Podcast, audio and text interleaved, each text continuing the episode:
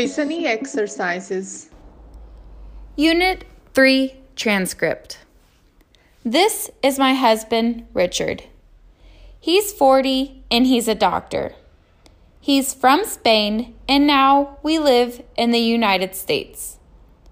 Richard likes his job, but he works a lot. He wakes up at 6. He doesn't have breakfast at home. He has breakfast and lunch at the hospital. He works all day long. He comes back home at 7 p.m.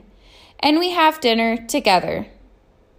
He likes to read a book and watch TV with our son, Brian, in the evening. Richard plays soccer with his friends on Thursdays. Richard doesn't work on the weekend.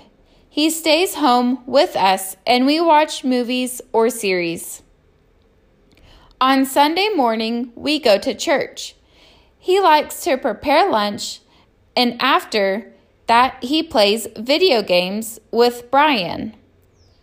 On Sunday evening, he likes to prepare pizza.